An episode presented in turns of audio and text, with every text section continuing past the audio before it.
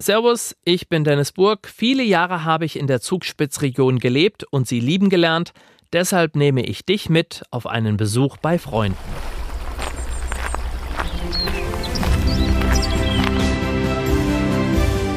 Heimat ist für mich daheim. Da sind meine Wurzeln. Da wohnen meine Freunde, meine Familie, da gehöre ich halt hin. Die Almen und vor allem auch diese Bergwiesen mit den Heustadeln, das Brauchtum, Tradition. Wo ich mich einbringen mag, das Umfeld, wo ich mich geborgen fühle. Woanders ist auch schön, aber bei uns ist es schon besonders schön. Spitzenratsch, Spitzenunterhaltung, Spitzenmomente. Zugspitzregion, der Podcast. Tourismus, Natur, Gesundheit und Heimat. Das ist die Zugspitzregion. Und du bist mit deinem Podcast mittendrin.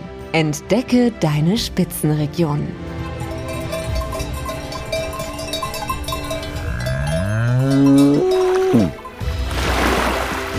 Spitzenratsch, Spitzenunterhaltung, Spitzenmomente.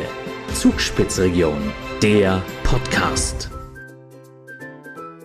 Mit dem besten Freund des Menschen wandern gehen. Viele Hundebesitzer können sich ja nichts Schöneres vorstellen. Dafür gibt es in der Zugspitzregion Regeln.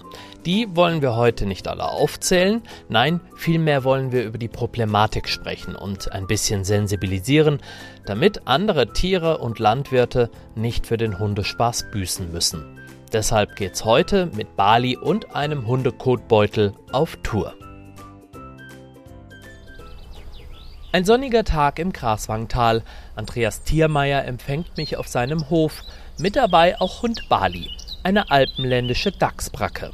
Bali zählt zu den ruhigen Zeitgenossen. Auf sie kann sich Andreas blind verlassen. Beide wissen sich im Wald und auf Wegen richtig zu verhalten. Ein sensibles Thema, denn Landwirte und auch Waldbesitzer sind nicht gerade happy, wenn Wanderer mit freilaufenden Hunden unterwegs sind. Das, glaube ich, kommt auf das Szenario drauf an. Wenn ich auf einer gemähten oder an einer gemähten Wiese entlang laufe, wo ich Übersicht habe, wo ich den Hund im Griff habe, wo ich sehe, was er macht, wie seine Wirkung ist, dann denke ich, kann der, der Bereich, in dem sich der Hund be bewegen kann, schon großzügig gewählt werden. Wenn die Wiese nicht gemäht ist oder kurz vor der Ernte steht, dann ist es für den Bauern ein Schaden, wenn der Hund die Wiese betritt und vielleicht auch nicht sich da äh, löst. Und im Wald ist der Schaden dann bei eventuell geschützten Tieren, die zur Brut- und Aufzuchtszeit gestört werden oder sich im Balzverhalten gestört fühlen. Der Hund betrete letztlich den Lebensraum einer anderen Art, die sei manchmal empfindlich und reagiere drastisch auf die Störfaktoren. Zum Beispiel mögen es Kühe gar nicht, wenn Hund und Mensch ihnen zu nahe kommen. Immer wieder hört man von Unfällen, die auch tödlich ausgehen. Weil viele unterschätzen, was für Situationen sich mit dem Hund begeben können, wenn sie mit der Kuh konfrontiert werden. Wenn es blöd läuft und die Kuh sich bedrängt fühlt, vor allem auch durch den Hund, ähm, können die schon sehr ein hohes Aggressionspotenzial entwickeln und dann schon sehr unangenehm und kann auch bis zu gefährlich werden. Ja, ich glaube einfach, dass, dass der Umgang mit der Kuh, gerade von vielen Menschen, die aus der Stadt rausdrängen, um heraus einfach Landschaft zu genießen, das ist nicht mehr der normale Standard, dass man weiß, dass ein großes Tier mit über 250 Kilo einfach auch enorme Gewalt auswirken kann. Wir gehen ein paar Meter. Bali ist mit dabei. Sie kennt die Regeln. Andreas Thiermeier hat sie selbst ausgebildet, denn er ist nicht nur Jäger, sondern auch Hundeausbilder. Durch die steigende Anzahl der Hunde äh, steigt natürlich auch die, die Anzahl der Problemfälle, von denen man, man hört. Das, das heißt, das sind Hunde, die selbst ein Problem haben oder wo der Hundeführer, der Hundebesitzer überfordert ist. Wichtig ist es für die, für die Hundebesitzer, ehrlich zu sich selbst zu sein, haben sie ihren Hund im Griff und wenn nicht, dass man sich einfach Hilfe sorgt, sucht sprich in der Hundeschule oder bei einer, beim Ausbilder, bei einem erfahrenen Hundebesitzer und dann den Hund einfach äh, trainiert. Nicht nur beim Gang über die Wiesen sei es wichtig, dass Hundebesitzer aufpassen. Andreas zeigt auf den angrenzenden Wald und kommt nochmal auf deren Bewohner zu sprechen. Man sieht nicht, äh, dass der Hund zwei Meter am Auerhahn vorbei ist und der sich gestört gefühlt hat und vielleicht sein Nest verlassen hat, äh, das Gelege dann kurz allein war. Ähm, es gibt da eben viele, gerade die seltenen äh, Tierarten, die sind da sehr empfindlich, störungsempfindlich und ähm, werden dann halt in ihrem Lebensraum eingeschränkt. Deshalb hat es sich Tiermeier angewöhnt, dass er in den Wäldern das Gespräch mit den Hundebesitzern sucht.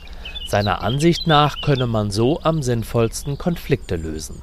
Also es kommt nur ganz selten zu Situationen, wo man sich nicht einig wird oder nicht zumindest ähm, ein Verständnis für die andere Situation entsteht. Vor allem ist es auch einfach ein nachhaltiger Effekt, weil ein Gespräch, das bleibt einfach im Hinterkopf und deren Eindruck, die bleiben.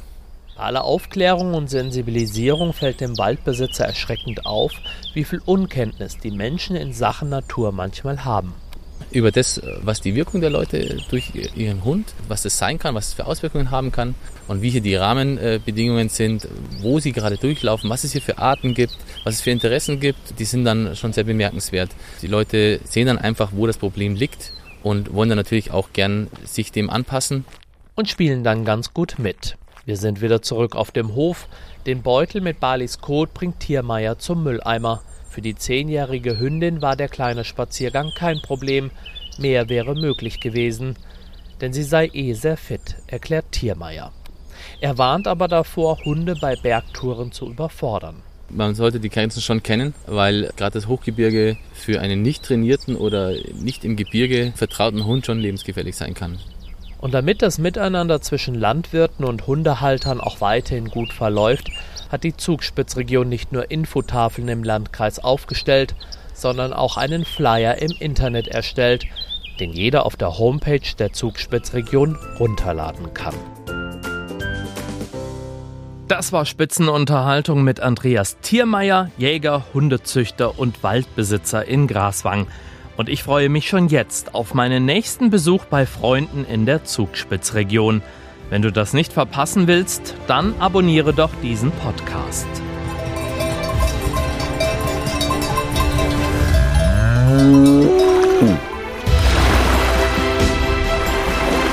Mehr über die aktuelle Folge und die Zugspitzregion findest du auf zugspitz-region.de.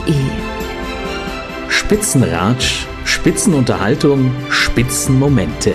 Zugspitzregion, der Podcast.